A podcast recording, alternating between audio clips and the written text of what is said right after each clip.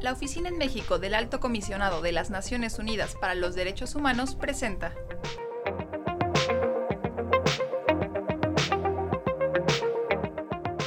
Hola, ¿qué tal? Gracias por acompañarnos en este cuarto episodio de nuestra serie sobre el Día Internacional de las Víctimas de Desapariciones Forzadas, que como ustedes saben es el 30 de agosto. Mi nombre es Abigail Islas, soy oficial de Derechos Humanos de la Oficina en México de la Alta Comisionada de Naciones Unidas para los Derechos Humanos. Hoy vamos a platicar sobre dos temas fundamentales para entender mejor las desapariciones en México. El primero es el procedimiento de declaración de ausencia de personas desaparecidas y el segundo, el papel del Poder Judicial en la protección de los derechos de las personas desaparecidas y sus familias. Para ello le doy la bienvenida a Lucy Díaz del colectivo Solecito de Veracruz y a Jorge Verástegui, él es abogado especialista en temas de desaparición y asesor de familiares de personas desaparecidas. Muchas gracias a Jorge y Lucy por acompañarnos. Asimismo, le doy la bienvenida a la jueza Carla Macías Lovera. Ella es titular del Juzgado Noveno de Distrito en el estado de Guanajuato. Agradecemos también a Carla por aceptar nuestra invitación. El procedimiento de declaración de ausencia tiene por finalidad reconocer y proteger tanto personalidad jurídica como los derechos de las personas desaparecidas, así como otorgar las medidas apropiadas para asegurar la protección más amplia a los familiares de la persona desaparecida. Las familias de personas desaparecidas han luchado por años para lograr este procedimiento. Vamos a platicar con Lucy y Jorge al respecto. Lucy, Jorge, ¿por qué es importante el procedimiento de declaración especial de ausencia para las personas desaparecidas y sus familiares? Hola, Abigail. Gracias por la invitación. Bueno, la importancia de este procedimiento radica en que se reconoce la continuidad de la personalidad jurídica de una persona desaparecida sin la necesidad de que ésta sea declarada presuntamente muerta, como existe en el procedimiento de declaración de ausencia y presunción de muerte. La importancia de este procedimiento va en dos grandes líneas. La primera, que se reconoce los derechos de la persona desaparecida y para los familiares les permite realizar una serie de trámites que antes no eran posibles si no se declaraba muerta a la persona, lo que, como sabemos, implica una carga muy emocional para una familia que está buscando a su ser querido desaparecido que por el hecho de tener que realizar un trámite tengas que declarar muerto a tu familiar. Entonces, este nuevo procedimiento viene a fortalecer las exigencias de las familias, pero sobre todo a reconocer a la persona desaparecida como un sujeto de derecho, aunque se encuentre desaparecida. Entonces, eso es sumamente importante, sobre todo de cara a la exigencia en la búsqueda de las personas desaparecidas y de ponerles nombre y no permitir que se olvide su nombre. Y en ese sentido, este procedimiento lo que permite es justamente justamente decir, bueno, la persona está desaparecida, pero aún así tiene esta serie de derechos. El procedimiento de declaración especial de ausencia es un enorme avance y con este se logra también brindar certeza jurídica a la representación de los intereses y derechos de las personas desaparecidas. Así queda establecido en esta, esta nueva ley. La desaparición de personas es un delito, como ya sabemos, múltiple multiofensivo y violenta los derechos humanos en todos los ámbitos, los laborales, patrimoniales, civiles, familiares, patria potestad, etc. Cotidianamente nos enterábamos en el colectivo de casos de niños que quedaron sin ser declarados ante el registro civil, que desaparecieron a sus padres. Habían también impedimentos para acceder a los recursos de cuentas bancarias, había despojos de bienes que la familia no podía impedir por no tener la titularidad de los mismos. Y con el anterior, procedimiento, que era la declaración de ausencia y presunción de, muerte, no era posible proteger los derechos de los desaparecidos. Era un procedimiento tardado, tres años para la declaración de ausencia y seis más para la declaración presunción de muerte. Este tiempo hacía que muchos delitos patrimoniales prescribieran. Aparte, realmente no, no protegía los derechos de los desaparecidos de manera adecuada. Esto hacía de este procedimiento algo verdaderamente obsoleto. Aparte, la presunción de muerte prácticamente detenía la búsqueda y la investigación. ¿Nos pueden contar su experiencia en el proceso para que se aprobaran en México la ley federal y ciertas leyes locales de declaración especial de ausencia para personas desaparecidas? Bueno, mi experiencia viene del trabajo que he realizado en Coahuila, en donde se logró que se aprobara en el 2014 la primera ley de declaración de ausencia, una ley sumamente progresista, no solo en México, sino en el mundo, y que era justo la primera ley en la que se reconocía el estatus de una persona desaparecida y venía a sustituir el procedimiento de presunción de muerte. Y de ahí se impulsó para que en otros estados como Nuevo León, en Querétaro, también se publicaran este tipo de leyes y finalmente en el 2017 se logró que en la Ley General de personas desaparecidas quedara un capítulo sobre la declaración especial de ausencia y la obligación de los congresos locales para legislar en cada uno de los estados. Posteriormente se aprobó la ley federal y en diversos estados se han estado publicando leyes de declaración de ausencia. Y es un trabajo que se ha venido impulsando desde las familias y por la exigencia de las familias es por la que ahora se tiene este procedimiento. Había una necesidad social y eh, las familias lo que consiguieron fue el derecho respondiera a las necesidades que se están viviendo y me parece que justo el proceso para aprobar esta y todas las leyes que se han aprobado no sería posible si no fuera por las familias, que desde la experiencia que cada una tiene ha logrado que se traduzca esa experiencia en normativas que puedan atender a sus realidades. Eh, tocó como colectivos, como familiares, trabajar muy arduamente para sacarlo conjuntamente con organizaciones que eran los que nos apoyaban con sus conocimientos de leyes y de derechos humanos. Estuvimos con el apoyo también en general del Movimiento Nacional por los Desaparecidos, que es el que nos agrupa y nos estructura para realizar este tipo de, de acciones. Entonces fue un trabajo muy necesario, muy útil y la familia hoy en día podemos decir que tenemos este procedimiento gracias a nuestro esfuerzo claro, conjuntamente con las organizaciones. No se detuvo ahí, sino que continuamos hoy en día elaborando un mecanismo de identificación forense que también va a ser un logro de las familias conjuntamente con las organizaciones en el marco del Movimiento Nacional por los Desaparecidos, es algo, el mecanismo es de verdad eh, indispensable en estos momentos para dar identificación a los restos que están en calidad de desconocidos, en semefus, en lugares de resguardo de cadáveres. Es muy importante encontrar la solución para esa tragedia humanitaria tan gigantesca que estamos encarando en México. Pero en general, sobre mi caso en particular, que les puedo decir, ah, muy desafortunada mi lucha hasta el momento. No me ha dado los frutos que yo pensaba en cuanto a mi hijo, encontrarlo, o cuando menos tener a los implicados que en algún momento pensar que me podían dar información. A eso no he llegado, porque en México la investigación es, rudimentaria, muy desafortunado. ¿Cuál es su balance hasta ahora sobre los procedimientos de declaración de ausencia en el país? ¿Y qué falta hacer para que estas leyes sean una realidad en México?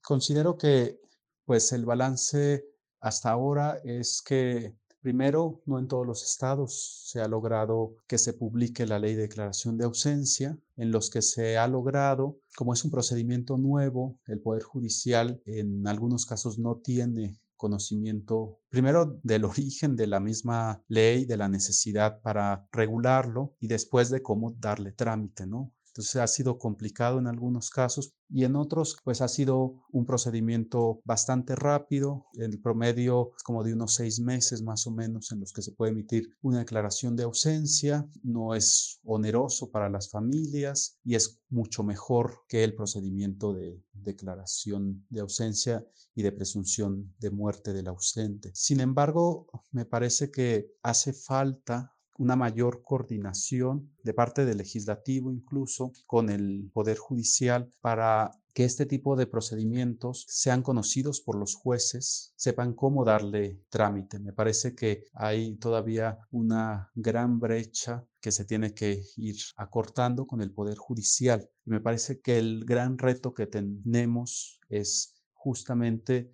un acercamiento al Poder Judicial para poder transmitirle lo que se espera de ellas y de ellos en un tema tan sensible como la declaración especial de ausencia. Y entonces que las familias no sean revictimizadas en este proceso que se está implementando ahora en México e incluso apostando a que más adelante se puedan garantizar muchos más derechos por la vía de la declaración especial de ausencia, como es el tema del trabajo eh, y el salario.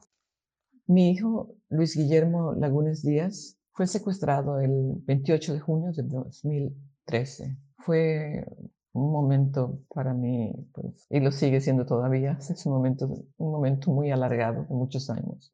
Me di cuenta de repente que estaba en un país donde no hay Estado de Derecho, donde no hay investigación, donde las leyes no se cumplen, donde nadie rinde cuentas. Y de ahí empezó mi lucha porque estando mi hijo de por medio, yo no iba a parar ante ningún tipo de obstáculos. Entonces, pues me decidí a formar el colectivo que hoy dirijo, que se llama Colectivo Solicito de Veracruz. Y pues hasta hoy seguimos luchando de manera frontal por resistir, por encontrar a nuestros hijos. Hemos hecho un trabajo muy grande en el tema de búsqueda forense en fosas clandestinas en Veracruz. Hemos encontrado un poco más de 300 cuerpos a la fecha y la labor ha sido enorme. También en el colectivo damos apoyo psicosocial y, principalmente la hermandad que nos une,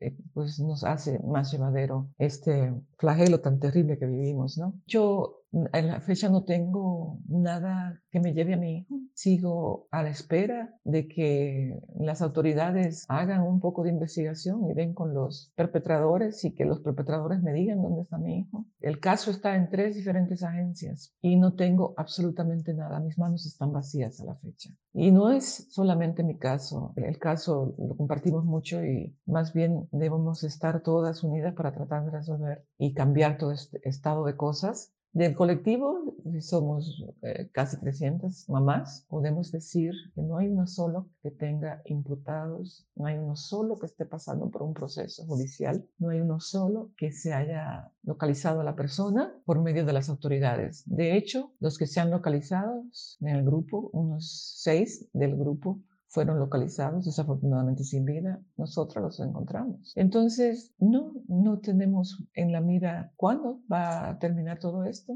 En México dicen que tenemos 74 mil desaparecidos. Evidentemente la cifra queda muy corta porque la denuncia en México es eh, la que nutre esas cifras y en México la denuncia es la excepción. La norma es que no se pongan denuncias. Es muy desafortunado lo que estamos viviendo. En México vivimos la impunidad absoluta y hoy en día toda la sociedad debe de encararse a cambiar todo este estado de cosas. Los gobiernos evidentemente no están interesados en hacerlo. Necesitamos nosotros hacer que el gobierno, los gobiernos entiendan que necesitan hacer cambios estructurales para que en México ya haya garantías individuales y un sólido estado de derecho. Como mencioné al inicio, los poderes judiciales federal y locales tienen un papel central en la protección de los derechos y protección de las personas desaparecidas en el país y los de sus familiares. Es importante que se conozca la labor de quienes imparten justicia en temas relacionados con personas desaparecidas en México. Vamos a platicar con la jueza Carla Macías sobre el tema. Muchas gracias, Carla. Hoy el juicio de amparo puede ser un medio idóneo para casos de desaparición forzada. ¿Cuál ha sido tu experiencia como juez en este tipo de asuntos? ¿Qué tal? Los jueces federales tramitamos y resolvemos los juicios de amparo. El juicio de amparo es el medio de defensa previsto por la Constitución y la ley para obtener la tutela jurisdiccional frente a la desaparición forzada de una persona. En él puede iniciarse la búsqueda inmediata de la persona, determinar su desaparición a cargo de agentes del Estado, la consecuente violación de los derechos humanos de la víctima y proveer su reparación. Los tribunales de amparo cuentan con facultad legal incluso para separar de su cargo a las autoridades que no cumplan con lo ordenado en la sentencia. Este juicio se substancia de manera autónoma a la investigación en la vía penal, de manera que en un caso puede haber dos sentencias que determinen la existencia de la misma desaparición forzada, un fallo de amparo que declara esa violación como violación a derechos humanos y una sentencia penal que establece la demostración de la desaparición como un delito. La demanda de amparo no necesita presentarse por escrito, ni se exigen en ella los requisitos previstos para otros actos reclamados. El legislador reconoce que se trata de un caso extraordinario que requiere atención inmediata del juez y se aparta de todo formalismo. Así, un familiar de la persona desaparecida o cualquier otra persona puede presentarse ante el juzgado de distrito a cualquier hora del día o de la noche a exponer el caso ante el secretario de guardia, auxiliar del juez o ante el propio juzgador. Basta con expresar las circunstancias de la desaparición que se conozcan y con indicar, si es posible, las autoridades a quienes se atribuye. De inmediato, el juez debe ordenar que cese la desaparición y encomendar al personal de su juzgado la búsqueda en todos los lugares de detención, destacamentos militares e inclusive en hospitales o estaciones migratorias. Hasta aquí, todos los jueces de distrito del país actuamos de manera más o menos uniforme. La ley de amparo establece también que el juez debe requerir a las autoridades toda la información que pueda resultar conducente para localizar y liberar a la víctima. Por ello, en el juzgado a mi cargo, hemos solicitado a las autoridades posiblemente involucradas en la desaparición un informe sobre sus operativos y bitácoras, datos sobre las unidades vehiculares que pudieron utilizarse durante la desaparición, así como datos sobre arcos de seguridad instalados en algunas carreteras que registran el paso de vehículos con precisión del día y la hora, e inclusive fotografía en el vehículo. Hemos pedido también a las empresas de telecomunicaciones la geolocalización del teléfono celular de la persona desaparecida y el de los posibles perpetradores cuando contamos con él. Hemos entrevistado a testigos y acudido al lugar de la detención con la que comienza la desaparición para verificar si hay cámaras de seguridad pública o de particulares y recabar las videograbaciones. Todo esto en algunos casos ha sido de gran utilidad para concluir que sí existió la desaparición forzada de una persona a cargo de agentes del Estado. ¿Consideras entonces que el Poder Judicial puede jugar un rol importante en el combate a este crimen? ¿Cómo pueden acercarse las familias al Poder Judicial? Por supuesto el Poder Judicial debe desempeñar un rol esencial en el combate a la desaparición forzada. En un país con decenas de miles de desaparecidos, existe un medio de defensa constitucional para su búsqueda, el amparo, y una regulación legal de ese medio que prevé expresamente que el amparo procede contra desaparición forzada. También hay cientos de jueces federales con los recursos humanos y materiales necesarios en las principales ciudades del país, que cuentan con guardias las 24 horas, los 365 días del año para atender este tipo de casos. Todo está dado para que el amparo funcione como mecanismo de búsqueda de los desaparecidos en México. Incluso, en aquellos lugares donde no haya juez de distrito, la demanda de amparo puede ser presentada ante cualquier juez local de primera instancia, quien está obligado a ordenar la suspensión de la desaparición, iniciar la búsqueda de la persona y remitir sin demora la demanda al juez competente. Además, no es necesario contar con un abogado. Puede presentarse cualquier persona directamente al juzgado. Y la Corte Mexicana ha establecido que cualquier juez de distrito del país es competente para conocer del amparo contra la desaparición forzada, es decir, un juez del federal que se encuentra en el Estado de México puede conocer de la desaparición de una persona ocurrida en la Ciudad de México o en Tamaulipas. O sea, no hay una limitación de competencia por territorio. Claro que lo ideal es que la persona pues pueda ir acompañada de un abogado y en este aspecto pues la actividad de los litigantes de amparo podría ser muy útil. De acuerdo con la encuesta nacional de ocupación y empleo del INEGI, en 2016 la población ocupada como abogado en México era de poco más de 342 mil personas y el amparo es la institución jurídica nacional por excelencia. Sin embargo, prácticamente no se promueven recursos contra el actuado en el amparo contra desaparición forzada. Otro mecanismo de control más indirecto es el seguimiento que la academia podría dar a este tipo de casos. Hacen falta análisis estadísticos, estudio y crítica de las sentencias. Agradecemos nuevamente a nuestras invitadas, a nuestro invitado por haber aceptado compartir su experiencia en este espacio y sobre todo por reivindicar los derechos a la verdad, justicia y reparación de las víctimas de desaparición forzada. Siéntanse por favor siempre bienvenidas, bienvenido y a quienes nos escuchan les invitamos a estar pendientes de nuestras próximas emisiones. Hasta pronto.